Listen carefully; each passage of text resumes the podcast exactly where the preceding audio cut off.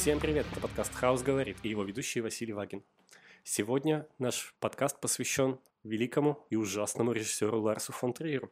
Этот выпуск немного необычный по структуре, он состоит из двух частей. Первая его половина записана в рамках группы медленного чтения в нашем театре. В ней Альбина Лозовая, актриса театра «Старый дом» и наш постоянный зритель Дмитрий Паринов поговорят о трилогии «Золотое сердце» Ларса фон Триера. Во второй части подкаста актрисы театра «Старый дом» Анастасия Пантелеева и Анна Матюшина будут говорить уже непосредственно о «Танцующей в темноте». Чем отличается спектакль от фильма – можно ли еще сильнее обострить конфликт, заложенный в произведении Ларса фон Триера? И какие противоположные трактовки может вызвать «Танцующая в темноте»? Итак, Альбина Лозовая и Дмитрий Паринов. Поехали!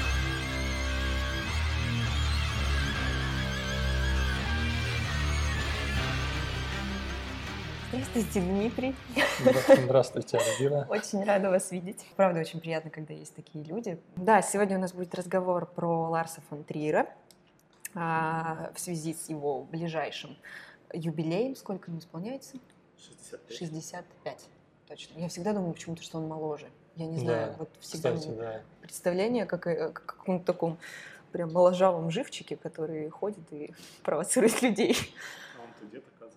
Он вообще, Но да, он сейчас, да, он пенсионер. сдал немножко, Однако. чувак. Будем говорить, любим мы, не любим. Мне даже интереснее, э, если вы его не любите, потому что у меня тоже к нему очень противоречивое отношение. В моем сознании это очень фигура неоднозначная, иногда вызывающая дрожь от неприятия. Но иногда, конечно, я все равно понимаю, что он гений. Все равно он гений. А мы будем опираться в моем разговоре, который я подготовила, а, будем все-таки обращаться более к теме женской в его фильмах, поэтому хочется именно поговорить, наверное, про женские образы, которые у Триера выведены в первый план. И ну, достаточно редко режиссеры делают это так явно, когда вот, ну, по моему мнению, сейчас буду, наверное, говорить, когда женщина — это стопроцентно абсолютный положительный персонаж.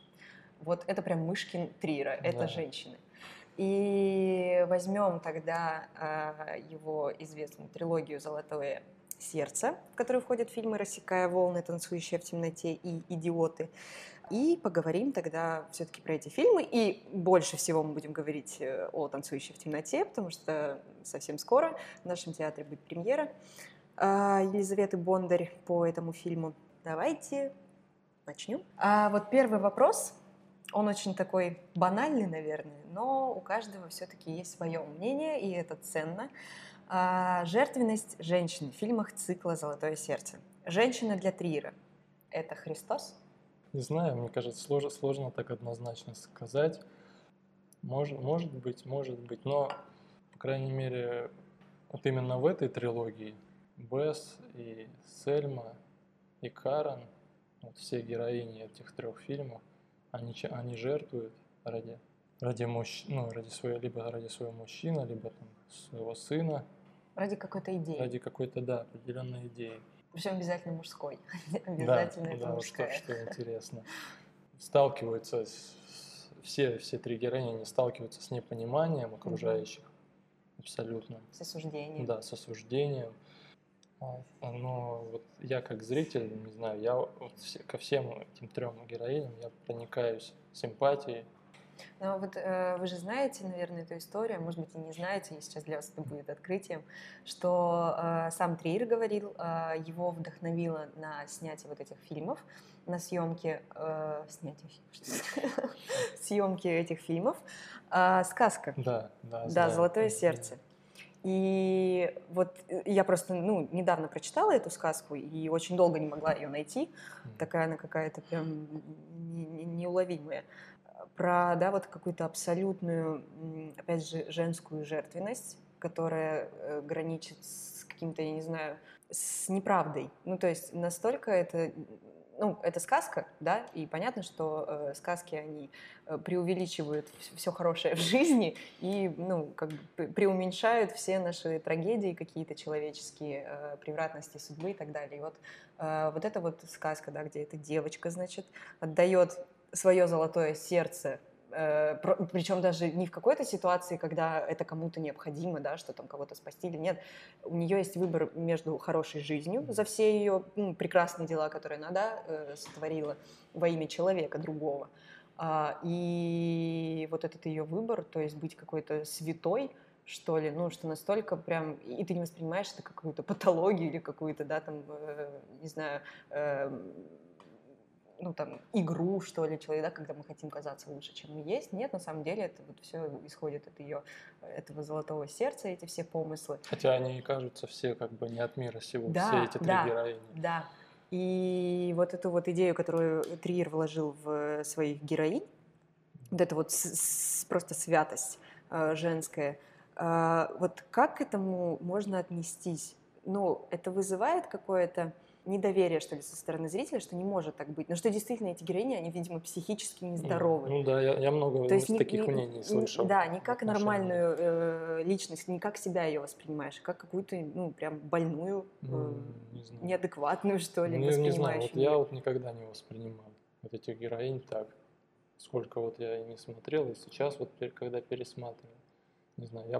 Полное я, доверие, да? У меня, у, меня, у меня в отношении них всегда доверие, я всегда проникаюсь их болью. То есть это, отличие, допустим, других персонажей фильмов Триера, именно вот как раз вот эта трилогия, я считаю, это и лучшее, что он сделал, наверное. Вот. Ну, то есть есть такое э, впечатление, что, наверное, и в жизни может быть так.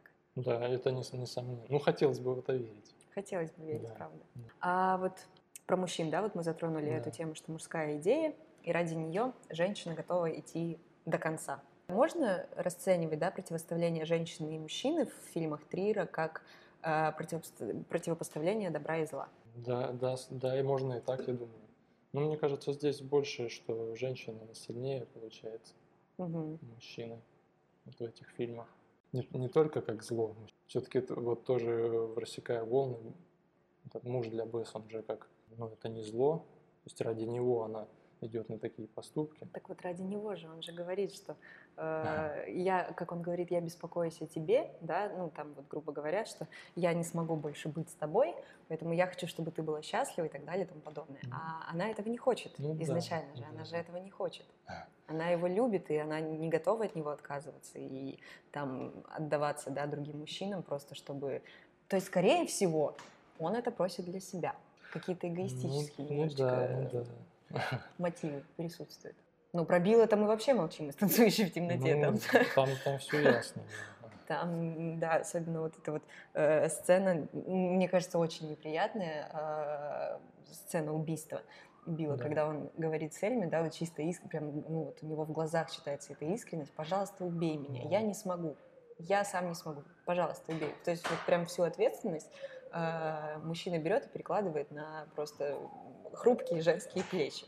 Еще и слепые плечи, извините, конечно. Ну да. А тогда в идиотах?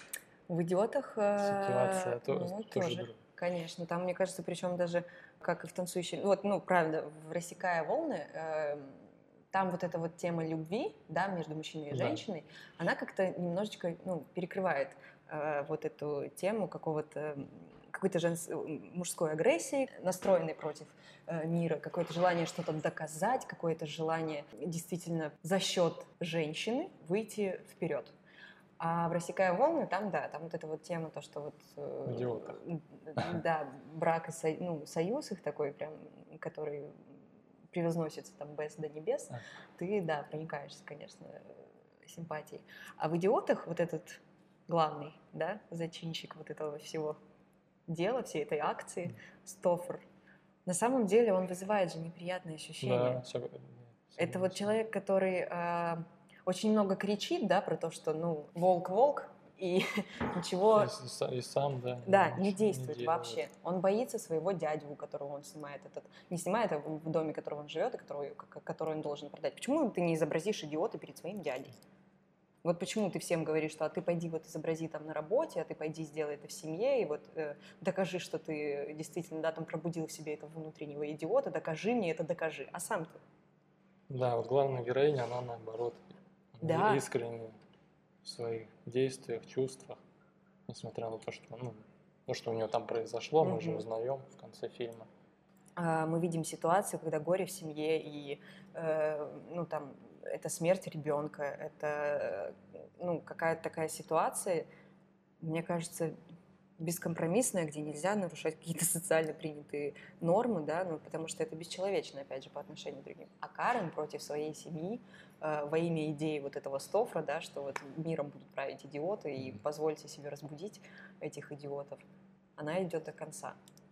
Тем самым просто, наверное, я не знаю, уничтожая все свои семейные связи, потому что мало вероятно, что ее простят после этого.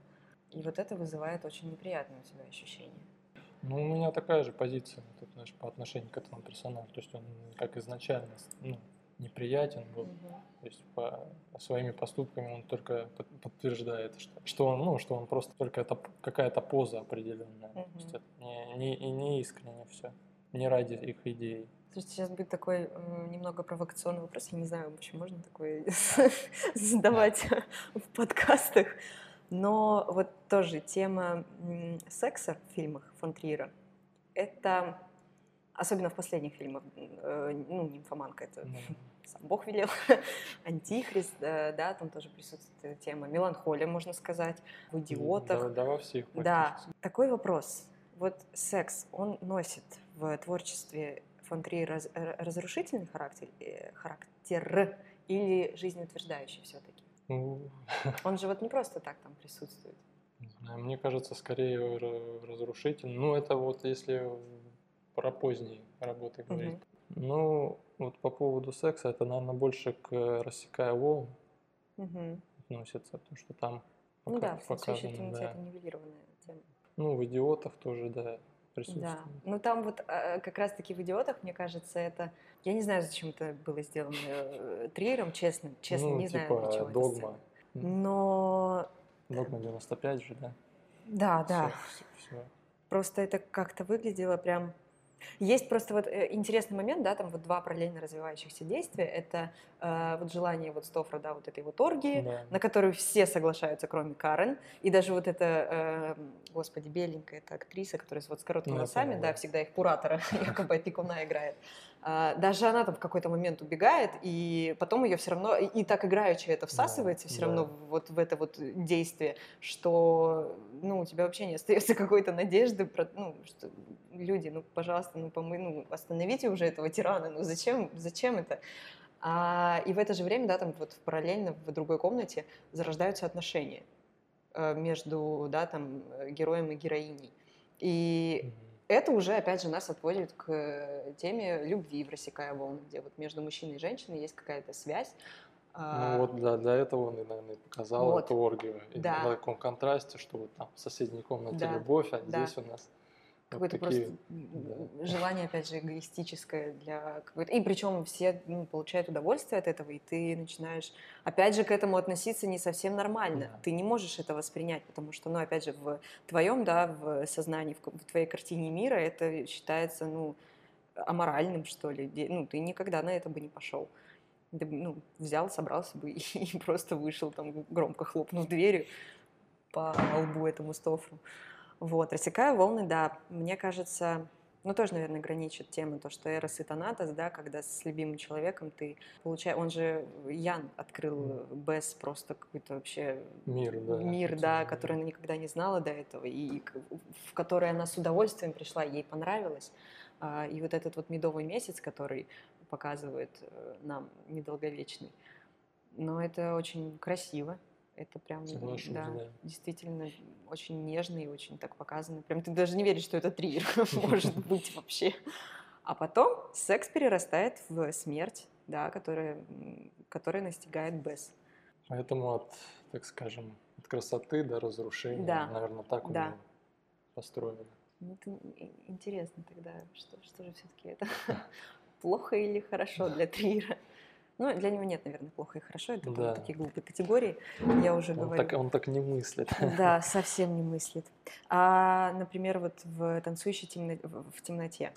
Вот просто мы тоже, у нас был такой момент на репетициях, мы а, разбирали вопрос, в адеквате эта женщина или она все-таки ну, немножко не от мира сего. Ну да, это сложный тоже момент. Не знаю, я, я как-то сразу подключаю, ну, как вот увидел эту историю, я сразу подключаюсь к героине. Я, для меня сложно сказать, что она не в адеквате. То есть, мне кажется, она делает, делает так, как чувствует. Возможно, она влетает в каких-то грезах своих, ну, опять же, вот отсылки к мюзиклу, ее страсть, ну, ее страсть мюзикл. Опять же, желание помочь сыну. Мгм. А вы воспринимаете вообще этот фильм как мюзикл? Ну, мне кажется, без Бьорк это вообще это не- этот фильм просто невозможен. Поэтому мне интересно, почему эта история взята для спектакля в доме. Просто я, ну, я даже не представить не могу, как это можно перенести. Ну, тоже очень интересно. Очень интересно. Потому что этот фильм это Бьорк слабо себе представляю. Потому что Бьорк у нее и, и образ такой, и имидж тоже, что она как бы, ну, не знаю, не от мира сего, но очень экстравагантная, я бы так сказал. Ну да, да. Я вот каждый раз, как смотрю, я думаю, сейчас пересмотрю. Я редко пересматриваю Триера. Вот недавно пересматриваю, думаю, сейчас плакать точно не буду. Нет, там, в конце это просто это невозможно. Хотя многие говорят, что это он просто, ну, как бы специально, типа, вся крит... ну, большинство критики этого фильма построено, что он просто провоцирует и специально делает, выжимает из зрителя слезы в этом фильме.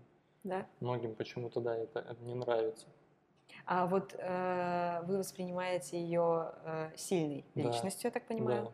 Но вот этот вот момент в конце, когда она стоит, да, с этим мешком, ее охватывает, ну, животный ужас. Потому что, когда человек понимает, что вот-вот он умрет, он не, не осознавал, мне кажется, да, до этого, она не понимала до этого момента, что все это действительно происходит.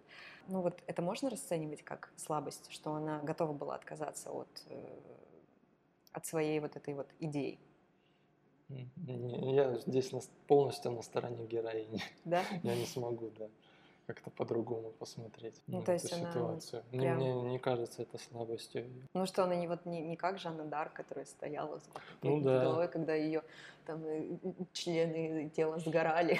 Она все нет, Франция, Франция будет свободна. Нет, все равно, да, она победительница. Да, я считаю, она победительница. Мгм. А вот, например, э, тоже вот есть персонаж, да, в этом фильме Кэти подруга в исполнении Катрин Денёк. Да. она сильная личность. Ну вот она же по сравнению с Эльмой, да, которая такая наивная, такая девочка, вот что она же э, буквально, ну, как, как мать для нее, то есть, э, ну, опекун, Да. опять же, да, э, которая там, вот, Сельма, иди сюда, Сельма, делай вот это, Сельма, вот это, я за тобой смотрю, я за тобой смотрю, то есть у нее все под контролем, она прям такая рацио. Она сильная? Она бы так смогла? А вот, кстати, да, тоже сейчас задумался, мне так сразу не скажешь, смогла ли она.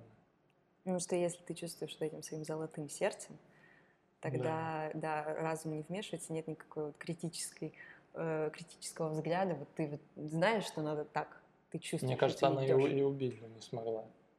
Ну, конечно, конечно. Она бы Это знала, что ее отличие, да, посадят. Она да. бы знала, что за ней придут там. Не знаю, вот я сейчас об этом думаю, мне вот этот персонаж, вот, который Бьорк, он еще больше нравится. Не знаю, может это ненормально, но я чувствую так, ну, симпатию к ее персонажу. А некоторые тоже, кстати, говорили по поводу материнства. А, тоже там же интересная Да. эта тема, которая нигде больше не возникает в, в этой трилогии. Есть такое мнение, да, женщины некоторые говорят, именно женщины, что э, вот этот вопрос, зачем ты родила, если ты знала, что он будет слепой? И Сельма отвечает такой фразой, которая, да, ну опять же, это, это не рацио говорит, это не разум, а я хотела подержать маленького на руках. Ну, то есть не, ну, я не знаю, не потому что я хотела стать матерью, да, не потому что, не потому что ребенок это Да. там, не знаю, мое продолжение, это вот ну, мой смысл жизни вообще, это мой долгожданный там ребенок или еще что-то. А вот просто я хотела подержать маленького руках. Ну, мне кажется, тут Вот как это можно углубляться в это очень... Ну вот, со стороны женщины, которые, да, ну вот матери, мы же матери по, по природе своей, для нас это кажется, что за эгоизм вообще, что Да. значит подержать маленького Что на руках, такое, это зачем ты это сделал? А вот сейчас ребенок страдает, потому что он там слепой, потому что не может играть с ребятами там, да, со своими сверстниками в футбол или еще что-то. А вот как мужчина, интересно, воспринимает эту фразу? Ну, он вообще не обращает на нее внимания. Возможно, возможно, да. Мне кажется, она так сказала, может быть, специально, не знаю. Специально. Не, возможно. Мне кажется, она вообще ничего специального в этом фильме не делает. Не, ну это да. Ну, в смысле, специально вот в, в плане понимания, что вот, а я сейчас сделаю вот так, чтобы это привело вот к этому. Нет, она просто идет как-то как интуиция, вот, вот, вот прям как слепая в темноте. Вот она также, мне кажется, познает этот мир. Ну, просто вот этот вот э, конфликт, да, ситуация, что э, у нее есть выбор, либо стать, э, да, там, матерью слепого ребенка, но быть с ним рядом, мама, чтобы Да. вот у него была мама, либо пожертвовать собой ради его зрения. Да, чтобы он выздоровел. Вы все-таки поддерживаете, что она должна была это сделать, что Да. она все сделала правильно. Да. Мгм. Не Хорошо. могу ничего с собой поделать. Ну, мы все, Это все Люди три, все это все три, я уверен. кто-то вот читает по-другому. Хотя, да, ну это, конечно, ситуация. Ну, в этом и прелесть искусства. Как такового, что да. как, как ты можешь что-то трактовать как угодно. То есть нет какого-то общ- общего рецепта, что вот так Особенно никак иначе. Трир, Да, особенно, особенно трир. трир, который смотришь, его ненавидишь, плюешься, там, Да, потом где-то там поддерживаешь, потом снова ненавидишь. А мне кажется- мне записываешь кажется, подкаст о. Да. Пытаясь разобраться, мне кажется, все равно это, то есть до конца это тоже не, не, не раз- не разберешься. тут.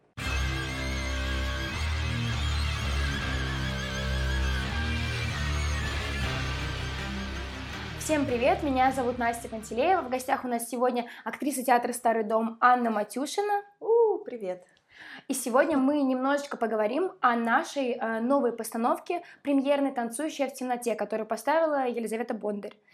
А, Аня там играет роль Кэти, я играю роль Линды. И вот вчера у нас была предпремьерная сдача, сегодня у нас премьера, и мы поговорим об этом спектакле. Начнем с Триера.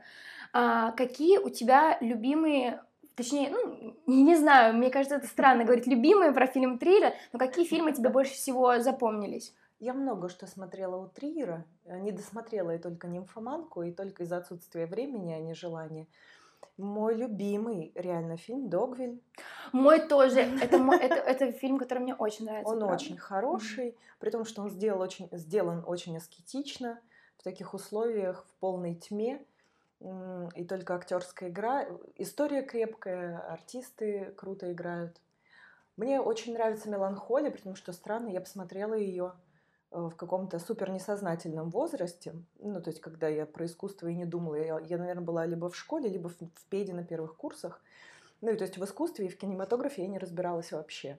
И я помню, что я просто офигела от этого кино, а, но я вот живу с этим фильмом, и то есть по воспоминаниям я понимаю, что на меня это произвело большое впечатление. И, наверное, я и смотрела «Идиотов», но ничего вообще не помню из «Идиотов». И замечательный... вот Джек, кстати, тоже мне понравился. Мгм. который построил Джек. Он, Мгм. он такой забавный. Он оставил меня эмоционально холодной, но м, рационально мне он очень понравился. Мне нравится вот такая провокативная природа, потому что когда вот он убивает Уму Турман в начале, спойлеры, и бабку, первое его убийство, ам, там зал ржал просто неимоверно, очень смешно. Ну, то есть я помню, что это какой-то гомерический смех. А следующая сцена после этой бабки, э, он убивает двух детей в лесу и мать.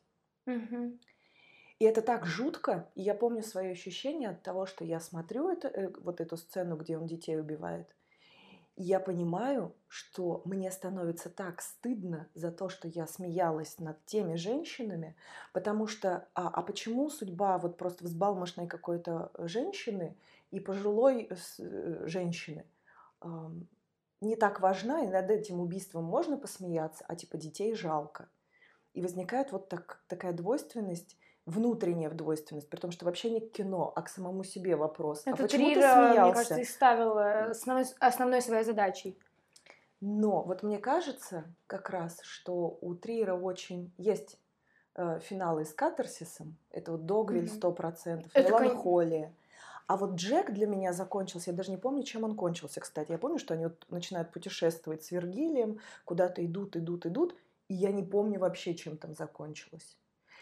Но, наверное, это и не важно в данном контексте. Мне интересно, а, для- в «Танцующей в темноте» э, для тебя, но мне кажется, там очевидно, мне казалось до начала репетиции, что там очевидно катарсический финал. Да, да. Вот. И я бы хотела спросить у тебя о первом впечатлении, когда ты посмотрела фильм «Танцующая в темноте» еще до начала работы. Это тоже был, был несознательный возраст.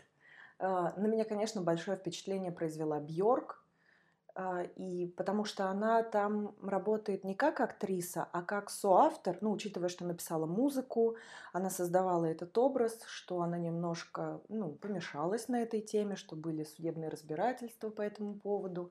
Когда Триер хотел выложить документальный фильм про танцующие в темноте, он, по-моему, «Сотни глаз» назывался, то есть снимали документалку, когда снимали «Танцующую mm-hmm. в темноте». И он ее хотел выложить, и Бьорк судилась с ним, потому что она говорила, это мои личные переживания. Вещи, переживания, да, вы не имеете права их выкладывать. И она реально стала терять зрение. Ну, в общем, какая-то такая очень странная история. И это было как симбиоз двух художников. Не актрисы и режиссера, а двух художников. И, ну, мне кажется, именно в этом особенность этого фильма. Но, конечно, он такой на тот момент я его смотрела как историю про несчастную женщину, э, у которой вот такая сложная жизненная ситуация, и как мир несправедлив. И я не обращала внимания, что там куча несостыковок, а, о том, что, э, ну, в общем, иногда кажется, что история белыми нитками шита. То есть почему там все так просто могло решиться, но оно не решается. Угу. И ну, вот сейчас, когда мы работали непосредственно с текстом, я фильм специально не смотрела, то есть я говорю про свои давнишние воспоминания. Я понимаю, что там сюжет вообще не важен. То есть это история про, ну, про системность, прозрение, ну как, прозрение в общем смысле этого слова.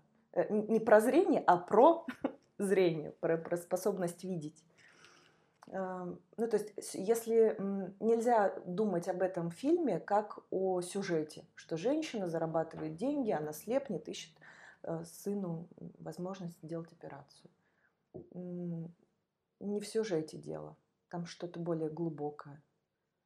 Я помню, а, вот что у меня, как у Ани, было в первое впечатление абсолютно другое о фильме. Я его посмотрела незадолго до начала репетиции, как вот нам сказали, что приезжает режиссер Лиза Бондар. Я сразу же начала смотреть, еще тогда не было понятно, кого вызовут на репетиции, кого нет. И я рыдала почти весь фильм. Мне было очень больно это смотреть. Мне было очень жалко Бьорк, которая для меня э, реально не просто актриса, а личность, ну так как она и являла, является очень сильной отдельной личностью, но вот Триер ждал ее на эту роль. Кто, не ты ли мне недавно об этом рассказывал? Кто-то мне недавно рассказывал, что он приглашал много лет. Он не делал этот фильм, потому что он ждал, пока Бьорк согласится mm. взять эту роль, что она ему была очень важна. И она сама по себе очень трогательная. А, и поэтому я реально рыдала это было очень тяжело для меня, но как и Догвиль, э, который я тоже обожаю, вот от Джека вообще другое впечатление, он был очень веселый на самом деле. Ну и как Лиза изменила на первой репетиции полностью впечатление о смысле фильма. А, когда э, мы пришли первый раз и читали текст, когда еще вообще другое распределение было, первое, что она нам сказала после прочтения, что Сельма никакая не героиня, что никакую жертву она, э, точнее, что жертва, которую она принесла, она была абсолютно бессмысленной и эгоистичной. Я помню, что мы все на несколько секунд замерли и не знали просто, что сказать. И это было настолько сильное, сильное впечатление, полностью противоположное от, мне кажется, общественного, что даже э, э, вот это я помню этот момент.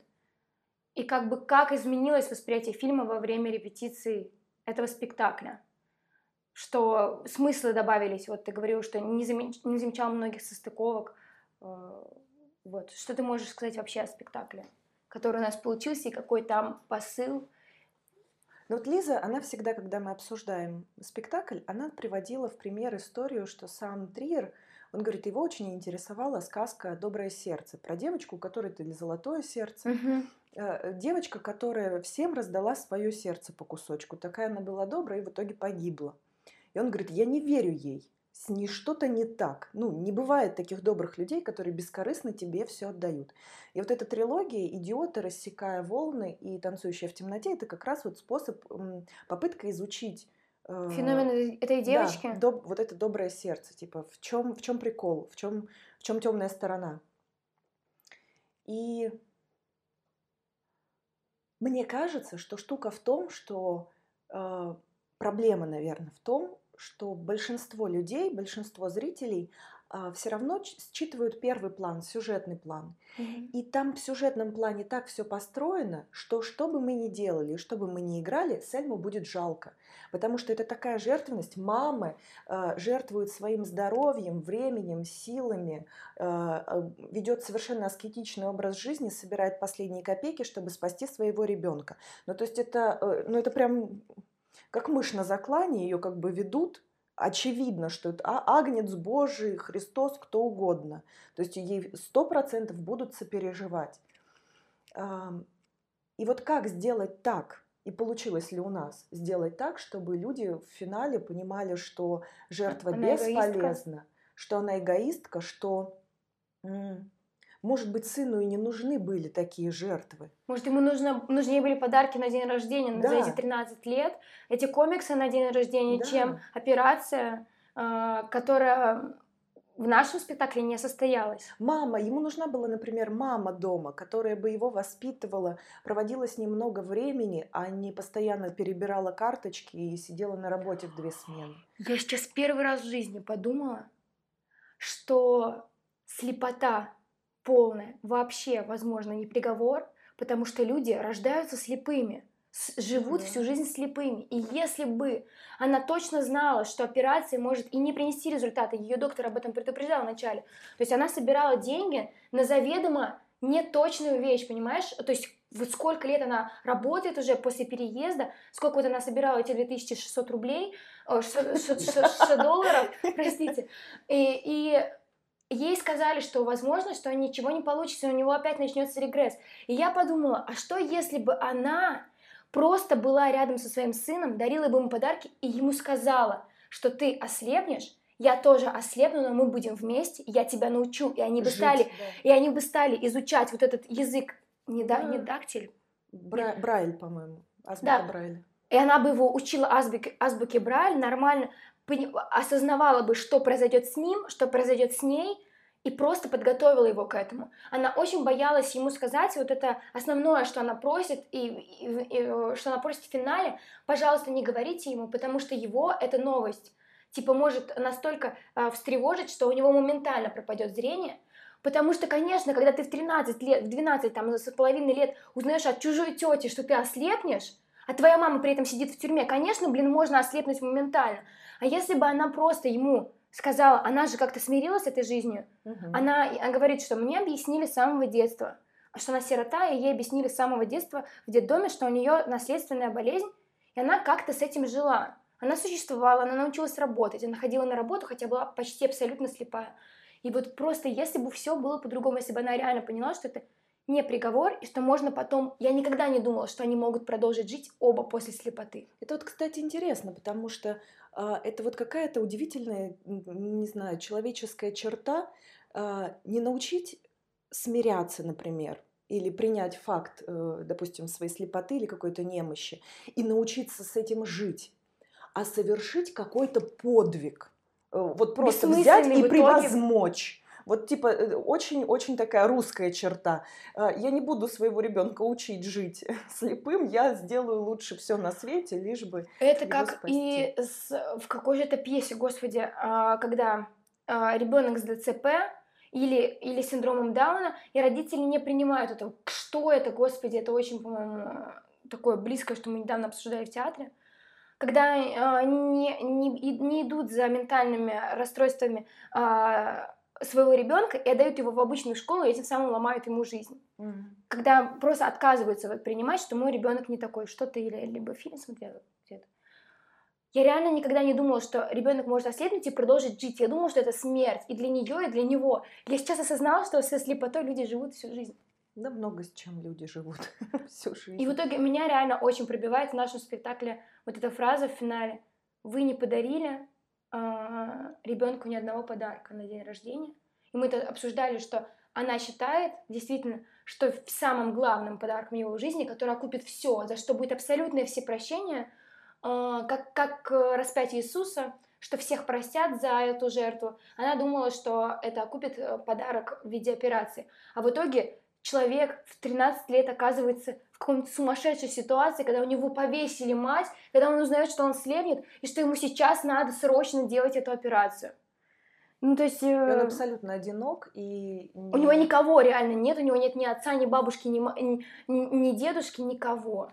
Мы во время, кстати, репетиции... В чужой стране. Очень интересный момент, а, который, ну, который для меня много чего объяснял, что мы говорили о том, что, возможно, Джин, сын Сельмы, он уже э, начинает терять зрение. Но штука в том, что она его водит так к врачу, и она ему не говорит. То есть он теряет зрение и думает, что это нормально. То есть он же никогда не видел, у видят. него нет очков. То есть он не видит разницы, как я вижу без очков и как я вижу в очках. Он думает, что все люди видят так же вот плохо и размыто, например, как он. И для меня это было круто. То есть и тогда я понимала, почему она э, вот скрывает. Он реально думает, что с ним все в порядке. Поэтому она боится ему сказать. Вы представляете, то есть человек вдруг понимает, что мир другой, и все люди видят его совершенно по-другому. И мне кажется, в этом есть какой-то смысл, потому что он ката- хочет кататься на велосипеде, она его все удерживает от этого, потому что Она боится, Он что он упадет, что слабовидящий, не да. сможет. э, мне кажется, это интересно. И вот решение с, э, с Эльмой Ивановной в нашем случае, с Верой Ивановной, оно тоже интересное, потому что у Триера там молодая женщина, которой как бы жить и жить. Реально, слепота не приговор. Понятно, что нет образования, что она в чужой стране, иммигрантка, найти работу очень сложно. Но даже на этих карточках можно было бы как-то, ну, как-то зарабатывать а, как-то продолжать жизнь. Ну, хотя ее, ее в любом случае посадили бы на пожизненное, она убила человека, как бы, ну, тут такая история. Даже если бы ее не повесили, э, Да. она бы села на пожизненное. Но, тем не менее, у не- мать хотя бы была, хоть как-то присутствовала в жизни ребенка. А, у нас, обос- обострена ситуация да, ее потому возраста. что она взрослая. Ну, то есть это какая-то психология такая. Я уже пожила, меня, мне уже меня Себя не не жалко, жалко. да.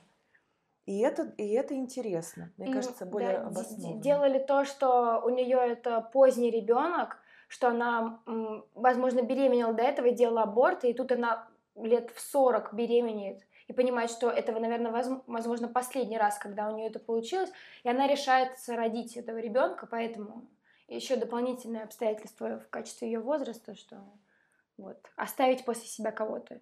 А знаешь, мне и в фильме, я на- это на первой репетиции говорила, и в нашем спектакле, мне показалось это единственным моментом, ну, я говорю про впечатление о фильме, когда у меня резкое негативное отношение к Бьорк. Что это не причина?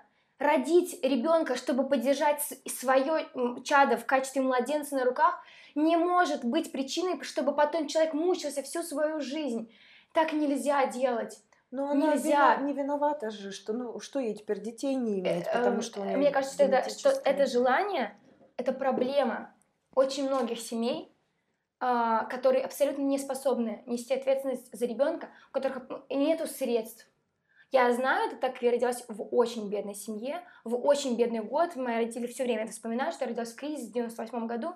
И я помню, и у меня еще трое, трое брат и сестра, и поэтому я могу сказать, насколько я ненавижу я ненавижу бедность и, и нищету, когда каждый день я слышу разговоры родителей о том, что у нас нет денег купить продукты, что делать. Поэтому я считаю, что рожать ребенка, когда у тебя нету для этого возможности обеспечить ем- ему нормальное существование, это очень эгоистично. Ну да. Понимаешь? А, а, а, а тебе всегда апеллируют обычно, а ты бы тогда не родилась.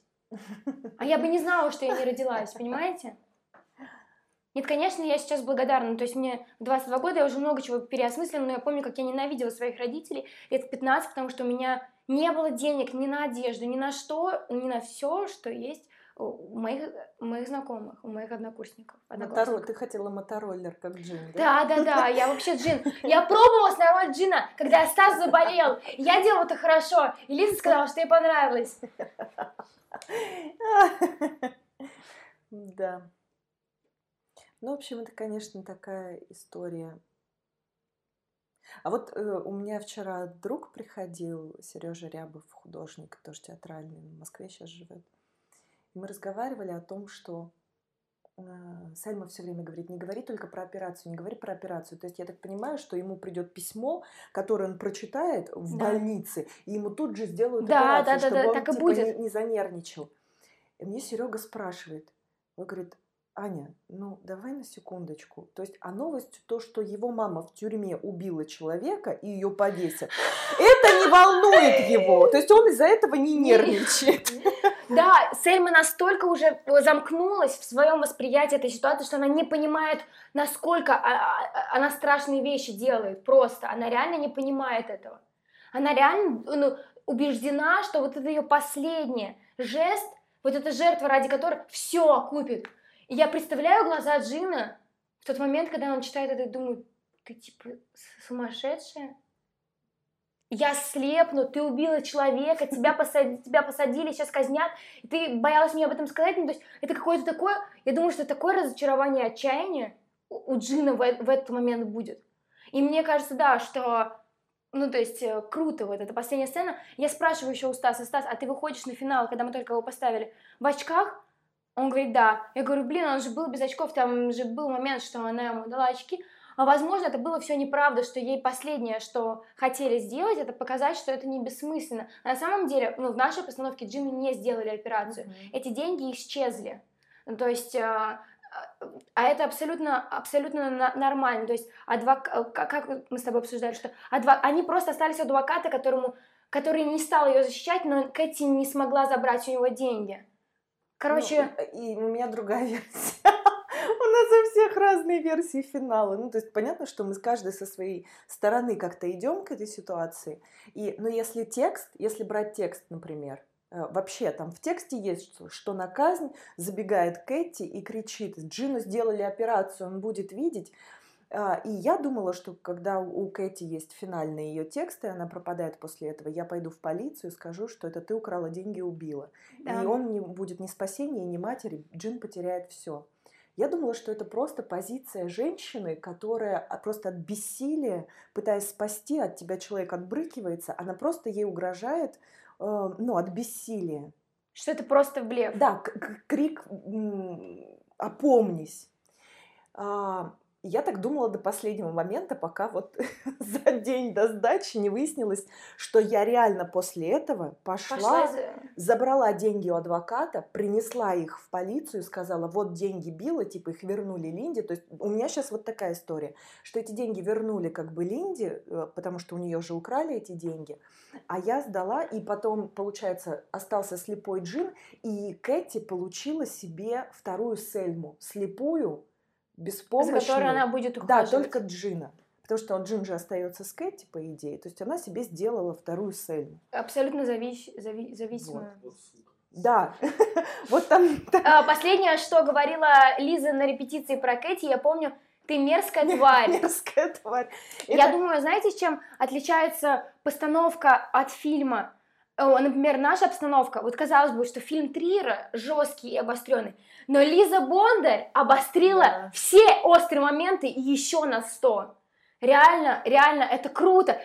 Я не ожидала, что так будет. Это круто. У нас реально жестче, жестче обстоятельства именно. Не, не знаю, как это будет со стороны, ну, то есть, если все понятно, мы сейчас первый раз столкнемся со зрителем, я думаю, что все будет понятно. Уже писали фидбэк некоторые люди, которые приходили на сдачу, что это очень мощно, что это пробивает на слезы, но э, что все обстоятельства у нас реально обострены. Джину не сделали операцию, это абсолютно бессмысленная жертва.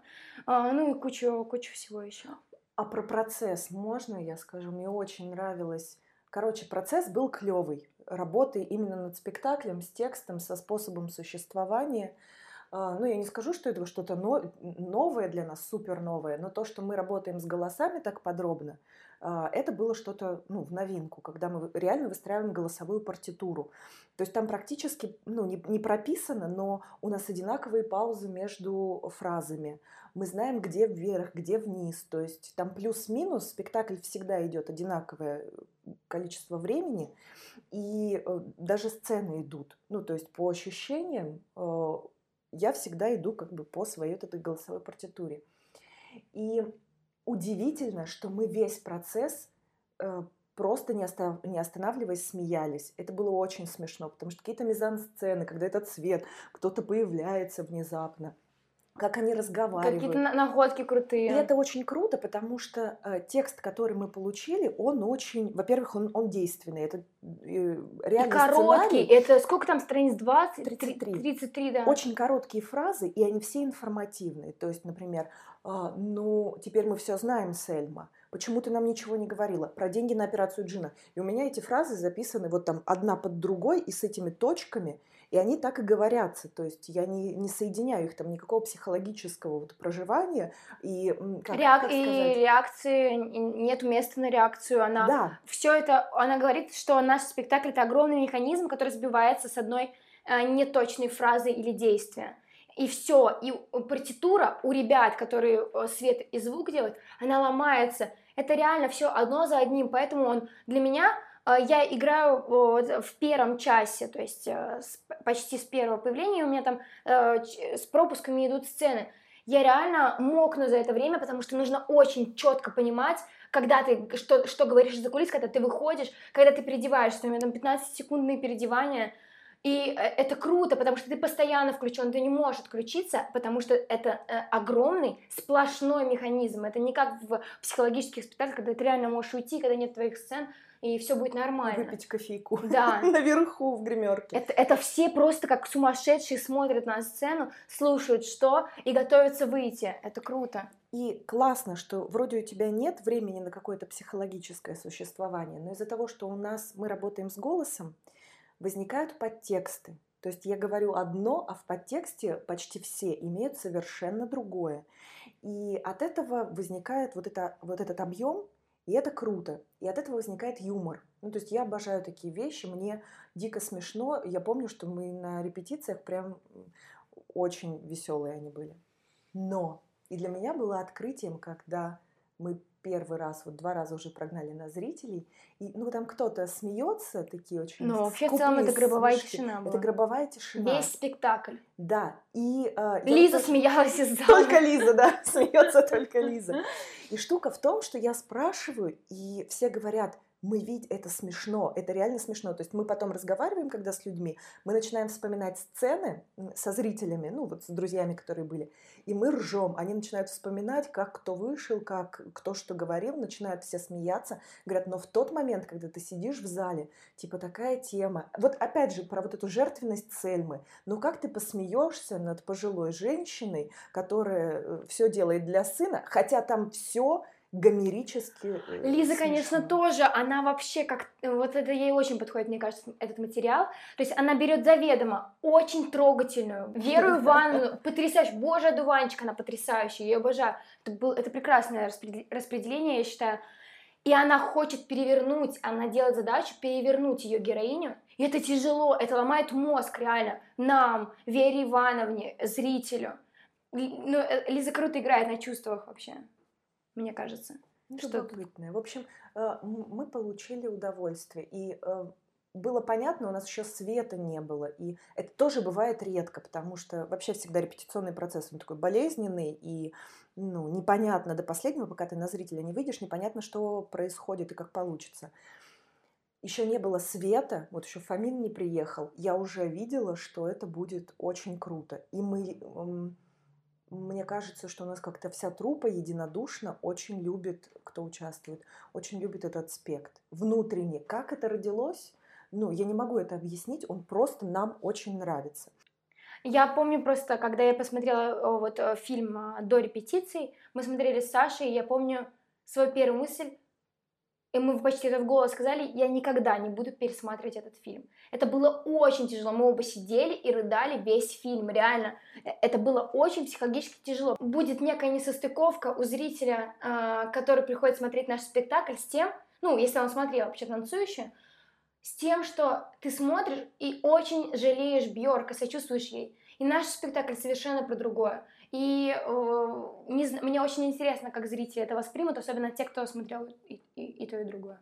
Наш подкаст, мини-подкаст э, специальный к премьере «Танцующей темноте» закончен. Сегодня с нами в гостях была актриса театра «Старый дом» Анна Матюшина. Да, это я. А, Я ведущая подкаста Настя Пантелеева, и мы с вами не прощаемся. До скорой встречи.